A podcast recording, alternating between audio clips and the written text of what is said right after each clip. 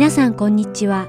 ハートソウル福音放送4月18日の日本語放送をお聞きいただいています。このシーズンは聖書を一緒に読みましょう。アリゾナ、フィニックス、JIBC、ヤソ牧師によるグランドキャニオンの彼方からとクリスチャニーズ入門講座を13週にわたってお届けします。では、聖書を一緒に読みましょうお聞きください。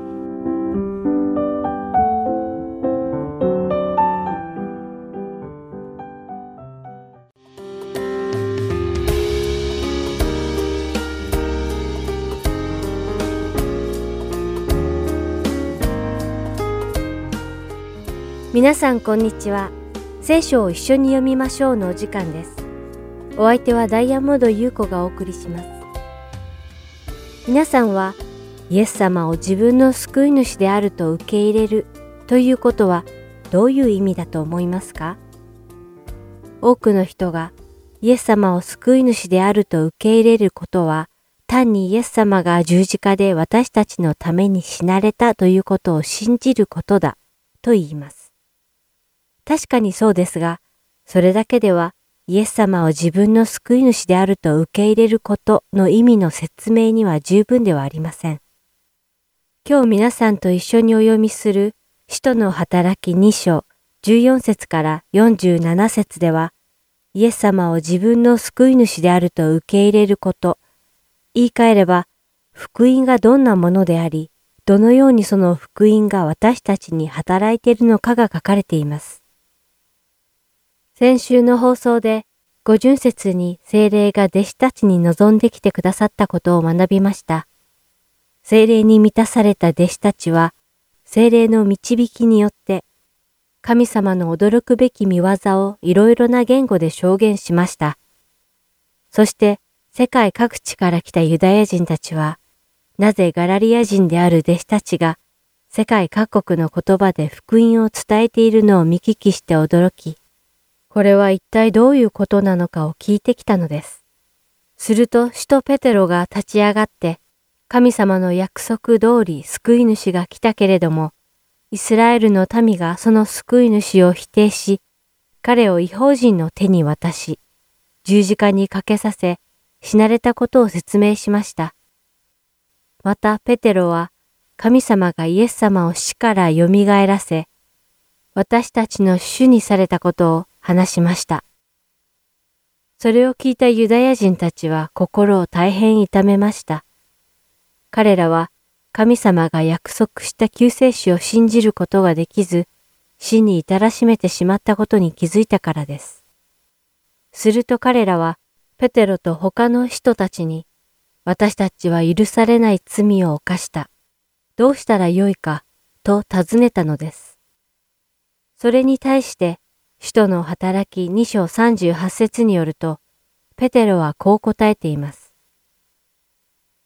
そこでペテロは彼らに答えた。悔い改めなさい。そして、それぞれ罪を許していただくために、イエス・キリストの名によってバプテスマを受けなさい。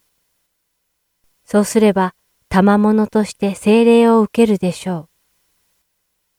これで皆さんもイエス様を自分の救い主であると受け入れることの意味がよくお分かりになったのではないでしょうか。イエス様を自分の救い主であると受け入れるとは、まず自分が罪人であると知ることなのです。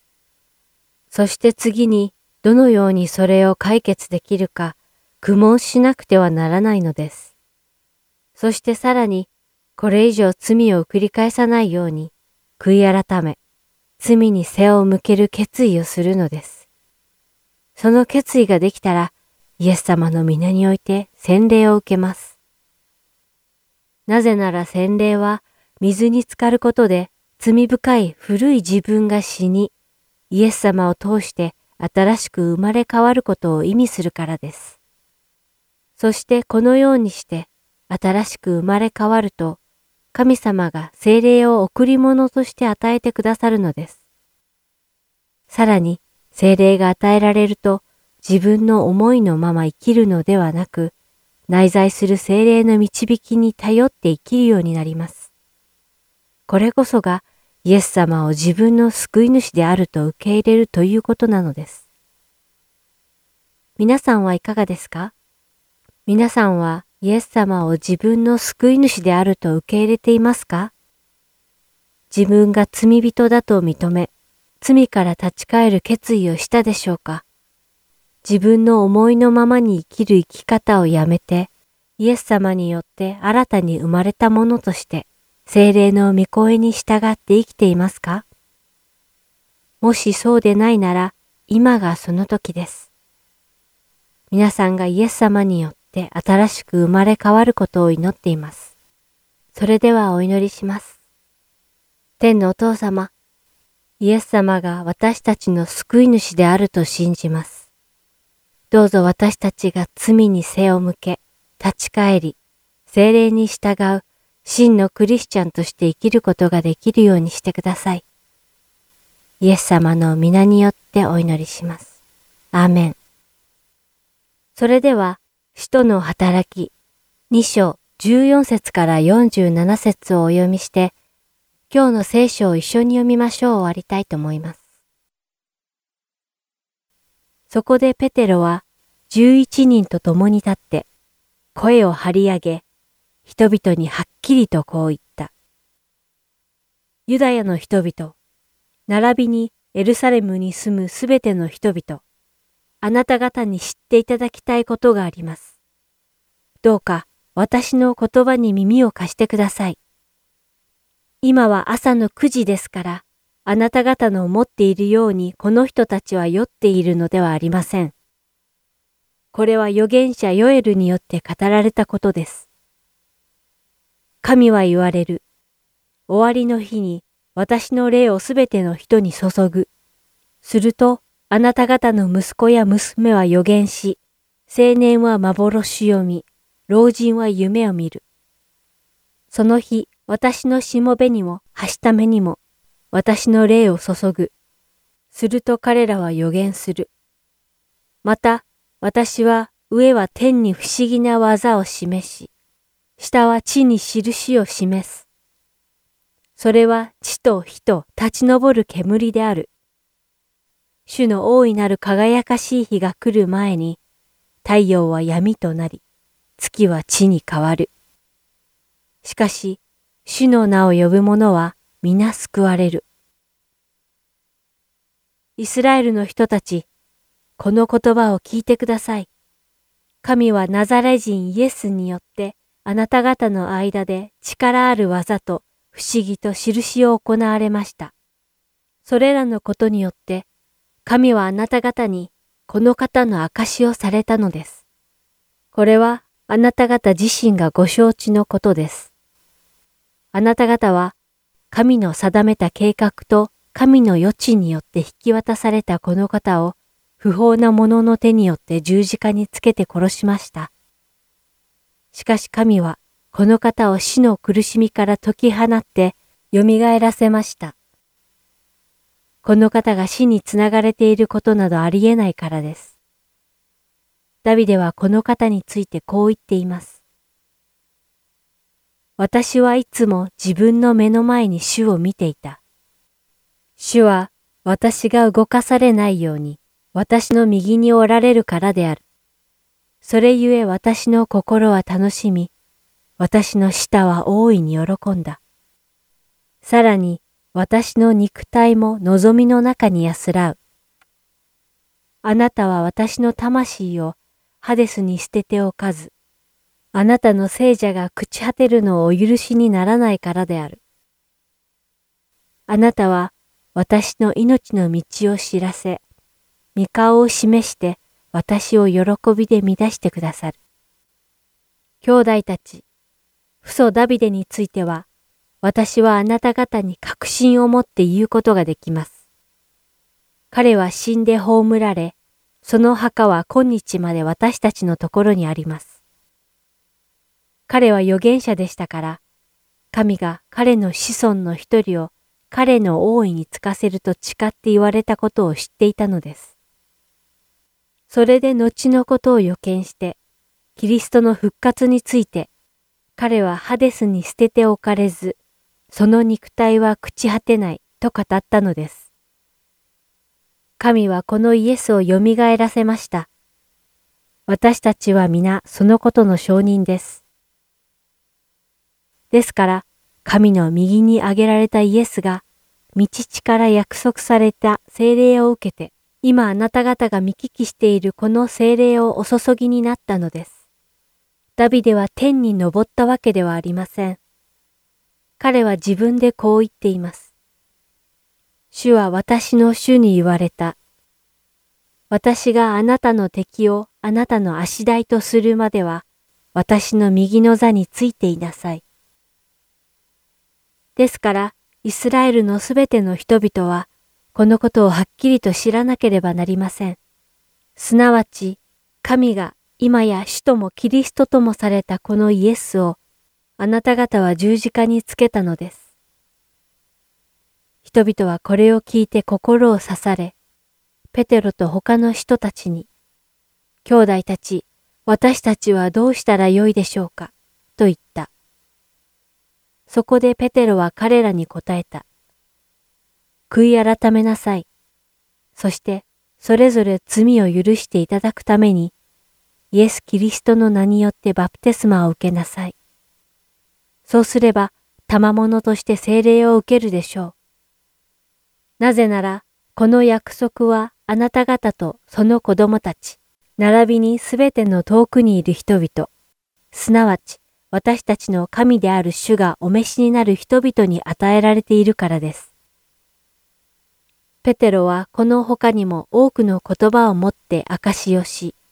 この曲がった時代から救われなさい、と言って彼らに勧めた。そこで彼の言葉を受け入れた者は、バプテスマを受けた。その日、三千人ほどが弟子に加えられた。そして彼らは人たちの教えを固く守り、交わりをし、パンを裂き、祈りをしていた。そして一同の心に恐れが生じ、人たちによって多くの不思議と印が行われた。信者となった者たちは皆一緒にいて、一切のものを共有していた。そして資産や持ち物を売ってはそれぞれの必要に応じて皆に分配していた。そして毎日心を一つにして宮に集まり、家でパンを裂き、喜びと真心を持って食事を共にし、神を賛美し、すべての民に好意を持たれた。主も毎日救われる人々を仲間に加えてくださった。今日も聖書を一緒に読みましょうにお付き合いいただきありがとうございました。お相手はダイヤモンド優子でした。また来週お会いしましょう。さようなら。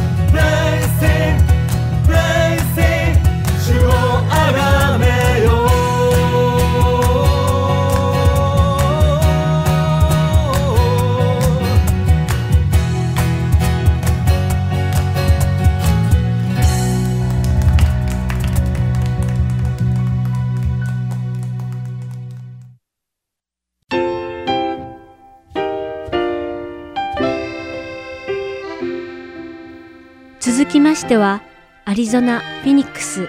JIBC ヤソ牧師によるグランドキャニオンの彼方からをお聞きください。今日のタイトルは、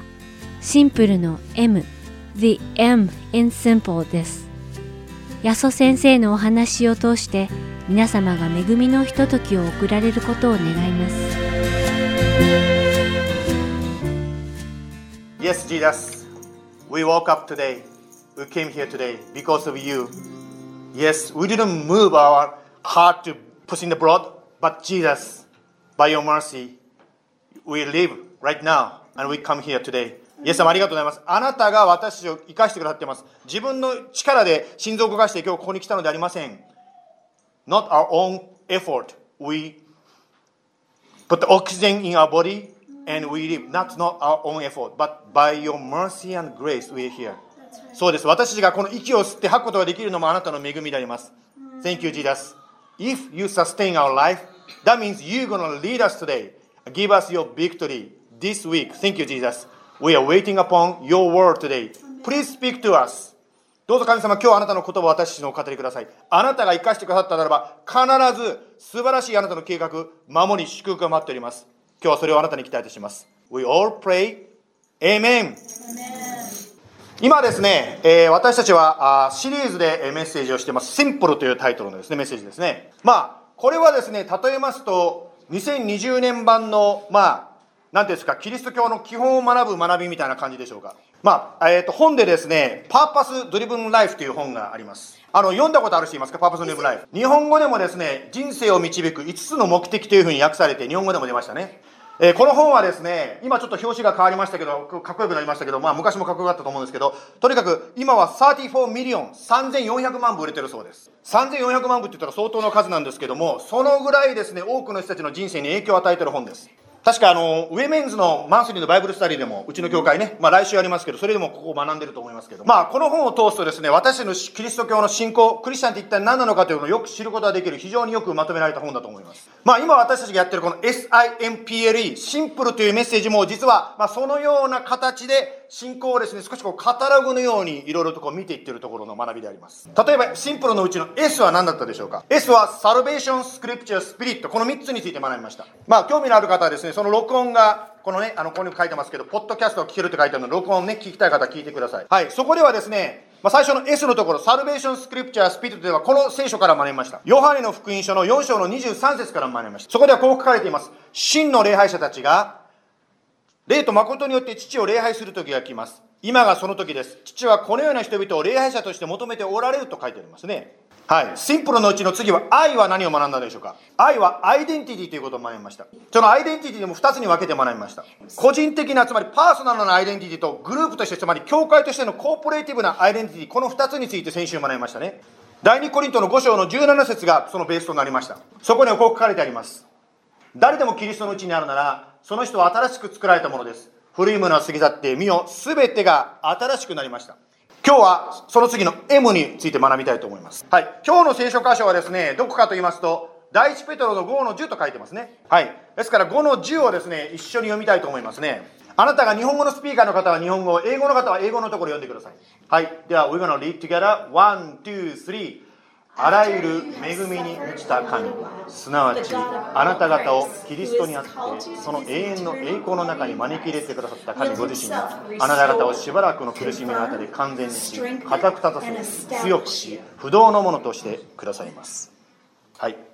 まあ、ここでですね、出だしのところで、あらゆる恵みに満ちた神と書いてありました。ですから、シンプルの M は何かと言いますと、恵みなんですね。日本語で来ると思いと思ってました。ちょっと?ちょっとこれはトップ?シークレットでね、ちょっと皆さんで黙って、もうスタッフにも言わなかったですね。M って何？マチュリティよとかいろいろと言ってたんですけど、実はこれは内緒だったんですけど、今日公開しますが、名 M とは恵みでございます。はい。ですからね、まあ、あの日本語の教会に来ましたから日本語の練習もしたいと思いますが、恵みとは英語でグレースと言いますが、その日本語のですね、恵みという言葉を一緒に言ってみたいと思うんですね。Yeah. Okay, everybody say 恵み、one, two, three, 恵み。Good. Your Japanese good ね。日本語は素晴らしいですね. You learn something ね、Japanese 学びましたけども。はい。まあ、グレース、恵み。恵みとは何でしょうか？恵みというのは自分が受け入れる、受け入れらなんてもらえないはずのものをもらうということであります。例えば今日誕生日じゃないのに、ああ、おめでとうって言ってもらうとですね、これは恵みになってしまうわけです。ある時ですね、まあ私たち4人の子供がおりますけども、こう下の子供が生まれてくるとですね、どういうことが起こるかと言いますとですね、上の子がジェラシーを起こすことがあります。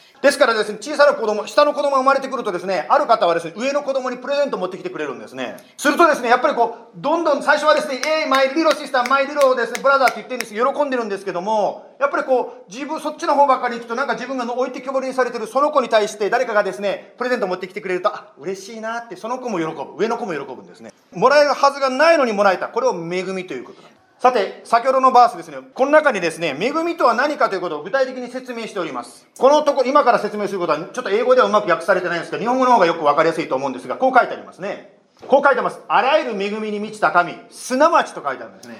すなわち、つまり、あらゆる恵みに満ちた神、神様のあらゆる恵みとは何ですか？すなわち、あなた方をキリストにあってその永遠の栄光の中に招き入れてくださったってこう書いてあるんですね。つまり神とはどういう神様かとここで言ってますか？つまりあらゆる恵みに満ちた、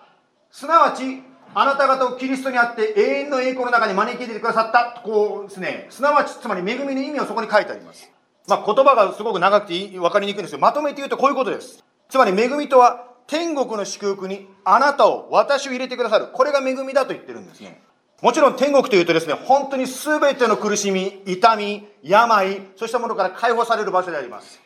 そのような、まあ、天国の祝福に私たちは招き入れられているんだとこう書いてあります。しかしですね、天国というと死んだ後に行くだけではないんですね。イエス様は神の国、つまり天国はあなた方のうちにあるとイエス様はおっしゃったんです。ある時ですね、礼拝してるとですね、まあ、こういうことを言うと新しい方びっくりするかもしれませんが、ちょっと悪霊に疲れたような人がですね、入ってきたんですね。まあ、目を見ればですね、悪霊付きの人ってこう、独特の顔をしてるわけですけども、で、その方がですね、こう入ってきたんで、私はその人を受け入れてしまったんですね。もうなんかナイーブな牧師ですから、ウェルカムウェルカムってですね、入れてしまったんですね。しかし私困ってしまって、どうしようと思ってですね、この人が途中で暴れ出したりしたらどうしようかなといろいろこう考えてしまったんですね。その時にですね、聖書であった出来事を思い出したんですね。イエス様の名前によって出ていけって言ったら悪霊が出ていったっていう話が聖書の中に書いてあることを思い出しました。そこでですね、私はその時にその祈りをしてみたわけですね。やってみたわけですね。もちろん、面と向かってその人にですね、悪霊出ていけなんて言うとですね、この人おかしいと思われてしまうと思うんですが、そう言わなかったんですけど、心の中でそのことを祈ったんですね。そしたらですね、その方がスクッと立ち上がって出て行っちゃったんですよ。私はそんな経験したことがないので、えー、こういうことあるんだろうかと思ってしまったんです。まあ、聖書に書いてあるからあるっていうのは頭では分かってましたけど、目の前で起こったからびっくりしてしまったんですね。まあ、もちろん後で聞いたら私一人だけじゃなくて他の人もおかしいと思って祈り始めてたそうで、まあみんなの祈りの中で神様が働いたんでしょうけども。イエス様はルカの福音書の11章20節でこう言いました。しかし、私が、つまりイエス様が神の力によって、神の指によって悪霊どもを追い出しているなら、神の国はあなた方に来ているのですと一緒におっしゃいました。つまり神様の働きが今私たちの周りで起こるということは、神の国、つまり天国はもうここに来てるんだということですね。つまり神様の祝福、神様の天国の祝福というのは、私たちが今も体験できるところがあるということなんです。もちろん100%完全に体験できるのは私たちが死んで天国に行った後でしょう。例えばですね、病気のために祈ったら病気が癒されたとかっていうことは今の世の中でもあるでしょう。これは天国の祝福ですが、しかし残念ながら今の世の中は癒されてもまた病気になったり何かして最終的にはですね、まあ天国に、まあ、死ぬということになってしまいますから完全ではまだないわけですね。しかし今でもその天国をちょっとだけですその病を癒しを通して祈った癒されたということを通してあ神様の天国の祝福を少し味わうことができるんです。この天国の祝福というのは私たちの信仰深さとか聖書がどれだけ知ってるかで得られるものではありません。受けるに値しない私たちが神様からいただいた恵みなんですね。この恵みがクリスチャン、私たちクリスチャンの信仰の土台、基礎になるわけです。でそしてその恵みを受けている人たちがクリスチャンと言われる人たちです。つまりクリスチャンは恵みをもうすでに体験しているし、これからも体験していく人たち、これがクリスチャンということになります。今の世の中ですね、残念ながらクリスチャンとかチャーチ、教会というとですね、ちょっとネガティブなイメージが多いように思います。教会とかクリスチャンというと、人を裁く人たちっていうですね、非常にこう、なんていうんですか、ネガティブなですね、裁いたり、非常に安泰なんとかっていう、そう悪いイメージを持つ方が残念ながら多い世の中です。実はイエス様の時代にも、そういう人をよく裁いていたグループの一つがおりました。一番裁いていた人、聖書の中で出てくる人たちは、どういう人かと言いますと、パリサイ人と言われる人たちでした。パリサイ人は一番その当時ですね、宗教的には偉い人だと周りの人から思われていました。彼らは非常に厳格に聖書の教えをきちっと守りですね、もう本当にもう筆行法制なですね、もう落ち度のない人たちに見えたから、周りの人たちから見たらすごい宗教的だと思われてたんですね。でもなぜイエス様は、そのパリサイ人に対して聖書を読むと、非常に厳しい態度をアゲンストしている、そのパリサイ人に対して非常に厳しい態度をイエス様は取ったんですね。なぜイエス様はそんなにパリサイ人の信仰に対して、まあ、厳しい態度を取ったんでしょうか。それはパリサイ人は、形だけの信仰、人から見せるため人にどう見られるかを気にする信仰だったからですね。イエス様は彼らのことをこう言いました。まるで白く塗った墓のようだなんて言いました。つまり外側は綺麗にペンキで塗って白くて綺麗だけど中は腐敗した本当に汚いもの。あなたたちはそういうものだとまですごいことをイエス様そんなこと言ったんですね。イエス様を信じる信仰の大切さっていうのは実はレリジョン宗教ではなくてリレーションシップ関係なんですね。つまりイエス様との心と心をつながった本当に深い関係、そこが私たちの土台になるんです。別の言い方をするならば、あなたや私がどれだけイエス様に対して心をオープンになっているかが非常に大事になってきます。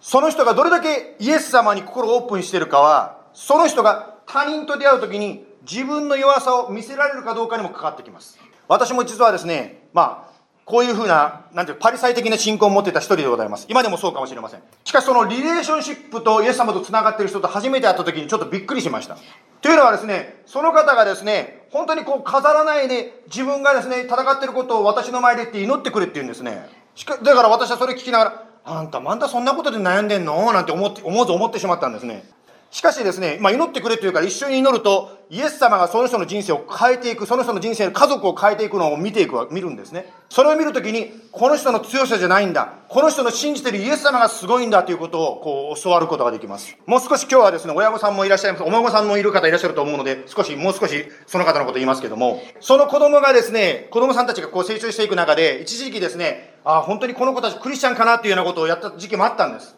しかしですね、そういったとこを通ってる時にその方が来てですね、言うんですね、祈ってください。私は最初ですね、祈ってくださいって、あんた、あんた立派な信仰を持ってるのに子供がこれじゃねえみたいな、私が裁いてパリサイ的に思ってしまったんですね。しかし祈ってくださいというから、やっぱりその人と一緒に心して祈るわけですね。イエス様どうぞこの子を何とかしてください。この子を助けてください。守ってくださいとこう祈るわけですね。そしたら本当に祈りに応えられて、その子たちが自分からイエス様のもとに戻ってきて、今素晴らしい神様の働きをする人に変えられていくんですね。それを見ると、私もその方の後ろを追って、つまり子供を育てる親になっていく中で考えるわけです。教わるわけです。つまり、私の子供も一生懸命ですね、立派な子にさせようと努力してるけど、そうならないかもしれません。人からですね、あんたの子供ってひどいね、どういう子育てしてんのよってこう言われるかもしれません。しかし私はその方の信仰を見せていただいたので、私も同じことを言うことができるわけですね。私も祈ってください。私の子供のために祈ってくださいと私も言うことができるんですね。私が格好つける必要がない。そして、イエス様が祈りに途絶えて本当にその子たちをこう変えていく姿をこう見ることができる。それが起こるときに私もですね、人の前で本気で言うことができるんですね。私が偉いからじゃないよ。これはイエス様がこの子を育ててくれたんだよと本気でもう建前とか格好じゃなくて本気で言うことができる。私たちが生まれた時はですね、おぎゃーと生まれた時は人を疑うことしないと思います。しかし、大人になるにつれて、いろんな人に傷つけられたり、騙されたり、いろんなことをしていく中で、だんだんだんだん心を閉ざしていってしまう。心がオープンにできなくなってしまうんですね。そんな私たちがイエス様と出会った時に、イエス様との関係の中で、その癒される、傷が癒されていくわけですね。そして、イエス様の前に心がオープンできるような人に変えられていきます。そしてまた、人からの目が気にならなくなってきます。というのは、イエス様があなたや私の心を癒してくださっているので、他の人から傷つけられにくくなります。傷つけられたらまたイエス様のもとに行って癒していただくわけですね。そこに私たちの人生のブレイクスルーがあるわけですね。ではこのイエス様との心と心の通うリレーションシップはどのように築かれるんでしょうか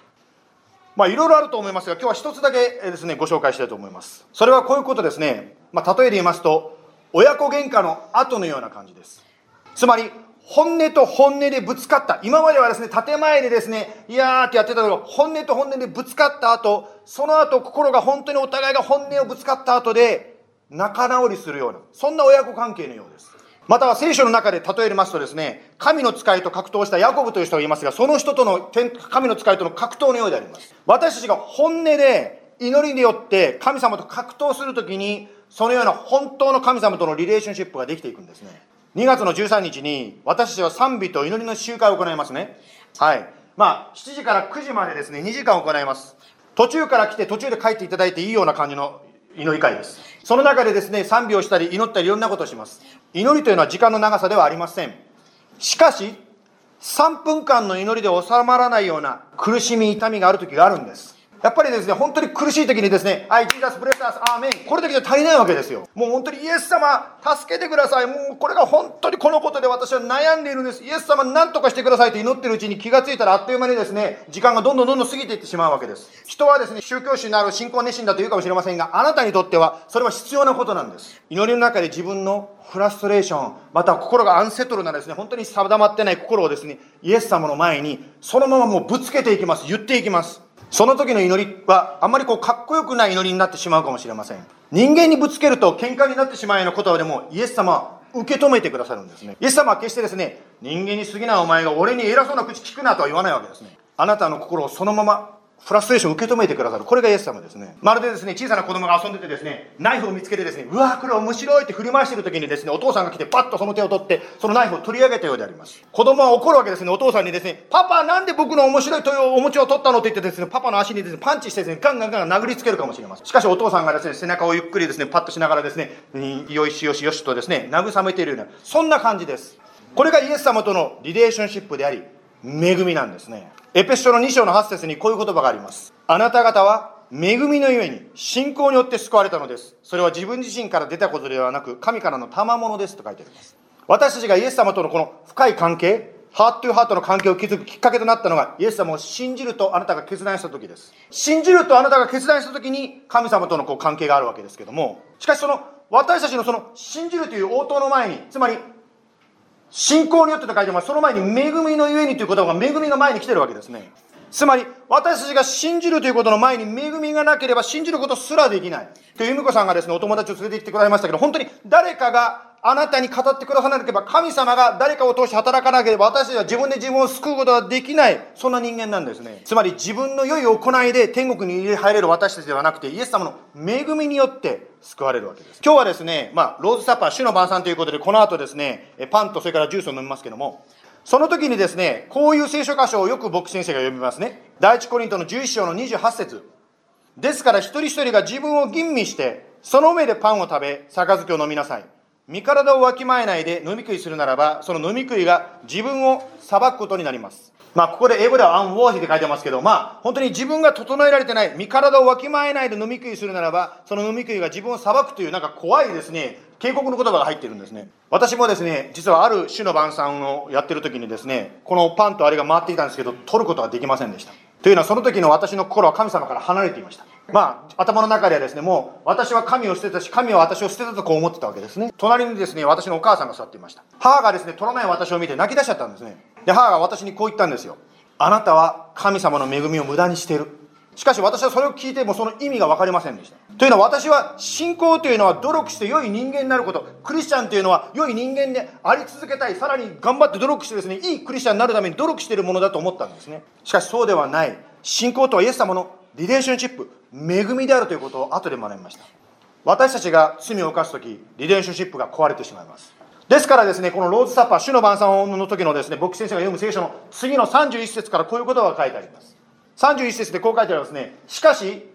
もし私たちが自分を裁くなら、神様から裁かれることがありませんと書いてあります。つまり、自分で自分を裁くということはどういうことかというと、自分が悪いことしてるなと思うならば、自分から進んでイエス様にごめんなさいとこう祈りなさいということなんですね。イエス様とのリレーションシップが罪を犯すときに崩れてしまいますが、それを戻す方法、それをイエス様がちゃんと準備してくださってるんですね。罪を犯して一番苦しんでるのは実は私たちなんですね。第一ヨハネの一章より9節にこういう約束があります。もし私たちが自分の罪を言い表すなら、神は真実で正しい方ですから、その罪を許しと書いてあります。すべての悪から私たちを清めてくださるとイエス様が書いて、お約束してくださっています。ですから自分の足りない部分ですね、自分のそうした罪の部分を気づくときは、実はイエス様の許しをいただく時であるわけですね。ですから、主の晩餐の時もそうでありますが、イエス様から許しを受ける、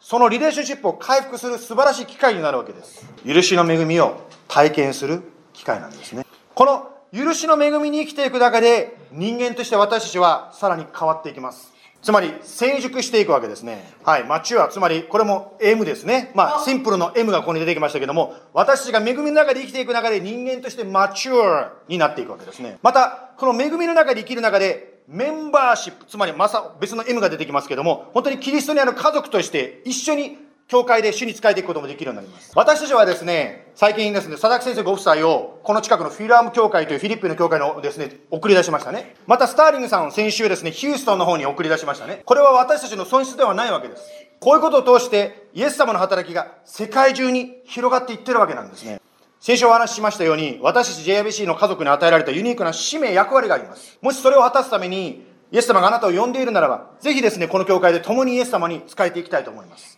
もしですね、本当にこの教会のメンバー一員となって、神様に仕えたい方は、私や家内の場合に教えてください。最後に、もう一度今日のテーマ聖句、第一ペテロの5章の10節読んでおります。あらゆる恵みに満ちた神、あなた、すなわち、あなた方をキリストにあって、その永遠の栄光の中に招き入れてくださった神ご自身が、あなた方をしばらくの苦しみの後で、完全にし、固く立たせ、強くし、不動のものとしてくださいます。シンプルの M とは、恵み、グレースです。お祈りしましょう。イエス様、第一ペテロの5章の10節にあったように、神様が私たちを恵みによって導いてくださっています。あなた方をしばらくの苦しみの後で完全に死と書いてあります。つまり、私たちの苦しみと思われることがたとえあったとしても、それはしばらくの間であります。その後であなたは私たちを完全にしてくださる。固く立たせ強くしてくださる。動かないもの、不動のものとしてくださると約束してくださっています。イエス様どうぞ私たちを導いてください。このあなたの恵みの中に私たちは生かされています。時に自分一人ではどうしようもない時もあるかもしれません。しかし、一緒に祈ってくれる友がここにおります。そして一緒に心を合わせて祈る時、イエス様が私の人生で天国の祝福の技をしてくださいます。イエス様のその天国の祝福を私たちはすでに受けております。もし今日この子にこの話を聞いている方の中でまだそのイエス様の素晴らしい天国の祝福を受けてない方がいるならばどうぞそのことを信じる人になりますようにどうぞ導いてください。そのことを主の晩餐この間行いますがそのあなたの主の晩餐を取るときに信じますと決心する時となりますイエス様のお名前によって祝福して祈ります。アーメン。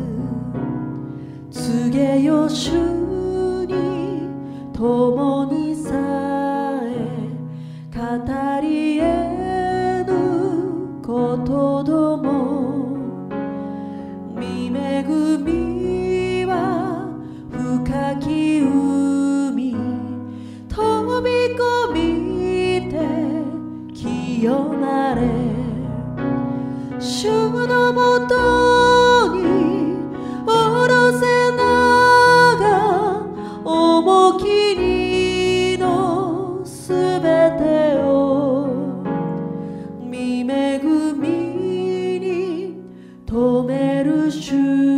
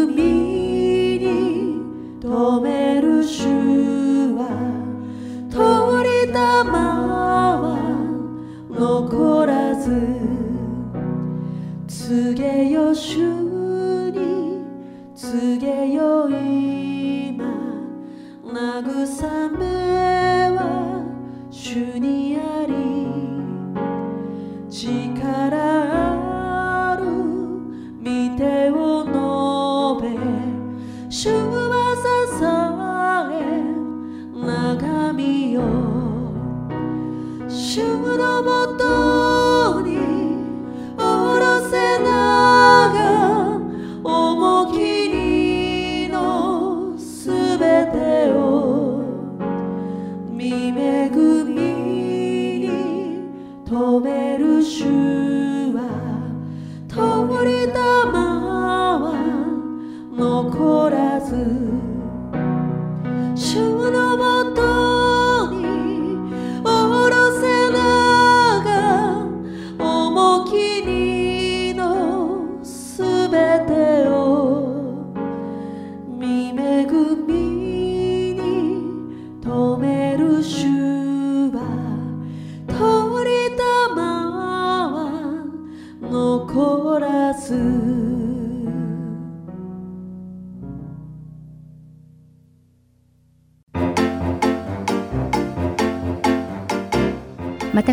もハートソウルの CD をご希望の方は、heartandsoul.org.gmail.com heartandseoul.org アットマーク gmail.com までご連絡ください。ご連絡いただき次第送料無料にて送らせていただきます。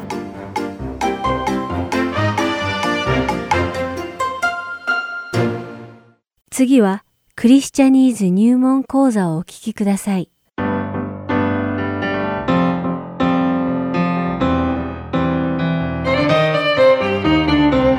皆さんこんにちは。クリスチャニーズ入門講座の時間です。お相手は関恵子です。今日も一緒にクリスチャンがよく使う独自の用語や表現について学んでいきましょう。皆さんは冗長という言葉をご存知ですか？冗長とは話が無駄で無意味に長いことを言います。実はイエス様は冗長は良くないとマタイの福音書6章7節でおっしゃっているのです。では、マタイの福音書6章7節を読んでみます。また、祈るとき、違法人のように同じ言葉をただ繰り返してはいけません。彼らは言葉数が多ければ聞かれると思っているのです。イエス様は同じ言葉をただ繰り返してはいけませんと言われていますが、それは一体どういうことか皆さんはご存知ですか？多くのリスナーの皆さんはこの御言葉を聞いたときにイエス様の言われたことが理解できたと考えるのではないかと思います。しかし、ほとんどの人がこれは繰り返して同じことを言うのを禁じているのだ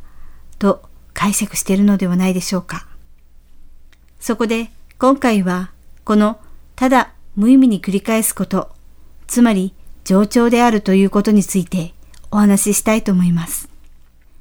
実は普通に繰り返し言うことと冗長であるということが同じだと考えるのは大きな間違いなのです。というのも繰り返し言うというのは大抵の場合混乱を正すためや印象を強く残すために使われます。冗長であるということとは全く意味が違うのです。先ほども述べましたが、冗長とはただ無駄に長く繰り返すことなのです。国語辞典大辞林によると、冗長とは、くだくだしく長いこと、無駄が多くだらだら長い様となっています。つまり、聞いている人がイライラするほど無駄に長いことを指しているのです。しかし実は、イエス様も同じことを何度も繰り返されたことがあるのです。リスナーの皆さんの中には、これを聞いて驚いた方もいらっしゃるかもしれませんし、すでにご存知な方もいらっしゃるかもしれません。事実、イエス様は逮捕された晩、神様に、この杯を私から取り除けてください、と三度も祈っておられるのです。また、使徒パウロもコリントベテの手紙第2の12章の7節から8節で、肉体に一つの棘を与えられました。それは私が高ぶることのないように、私を打つためのサタンの使いです。このことについては、これを私から去らせてくださるようにと三度も主に願いました。と言っています。しかし聖書では、イエス様や使徒パウロのしたことは無駄に繰り返した冗長なことであるとは言っていないのです。聖書学者によれば、聖書が書かれたギリシャ語の冗長という言葉は、聖書の中でもこのマタイの福音書の6章7節のみで使われており、他に見つけることは難しいと言っています。その冗長にあたるギリシャ語は、バッドオロゲブで何度も繰り返す、また何度も無駄な言葉を使う、ぺちゃくちゃとおしゃべりをする、無駄話をするという意味があります。要するにイエス様は同じ祈りを繰り返すことを禁じておられるのではなく、祈りの中で無駄で意味のない言葉を繰り返して使うことを注意しておられるのです。なぜなら当時のギリシャ人たちは呪文のように唱えることを長くすればするほど彼らの神たちが喜んでくれると信じていました。また残念なことに今でも同じように考えているクリスチャンも多く存在します。このような人たちは祈りは長い方がよく、またたくさんの難しい言葉を使った方がより神様に喜んでいただけると思っているのです。これこそイエス様が注意されたことなのです。そして最後にもう一つ覚えておかなければならないことがあります。それは天におられる父なる神様始まるイエス様が弟子たちに教えられた主の祈りのことです。この祈りを意味もなく礼拝の最中に繰り返し、ブツブツと暗唱したり、聖書の勉強会の締めくくりに必ずお決まり文句のように詠唱したりするようなことがあるなら、それは冗長。つまり無駄な繰り返しとなってしまっている可能性があります。その祈りの意味も深く考えずに、ただ呪文のように繰り返しているだけだからです。私たちが神様に祈りを捧げるときには、同じ言葉を無駄に繰り返して冗長になってしまうことにぜひ気をつけ、心から全身全霊を込めてお祈りすることができるように祈ります。では、また次回、クリスチャニーズ入門講座でお会いしましょう。お相手は関係子でした。さようなら。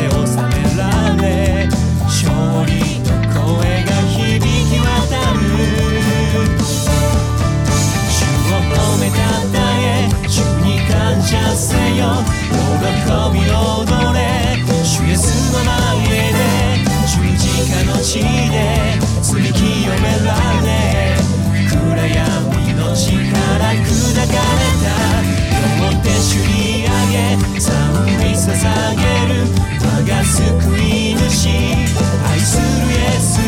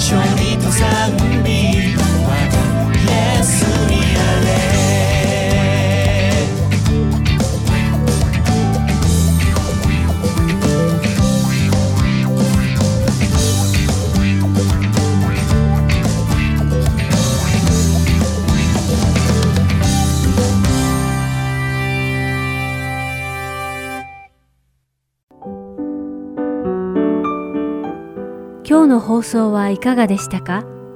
最後までお付き合いくださりありがとうございました。また来週お会いしましょう。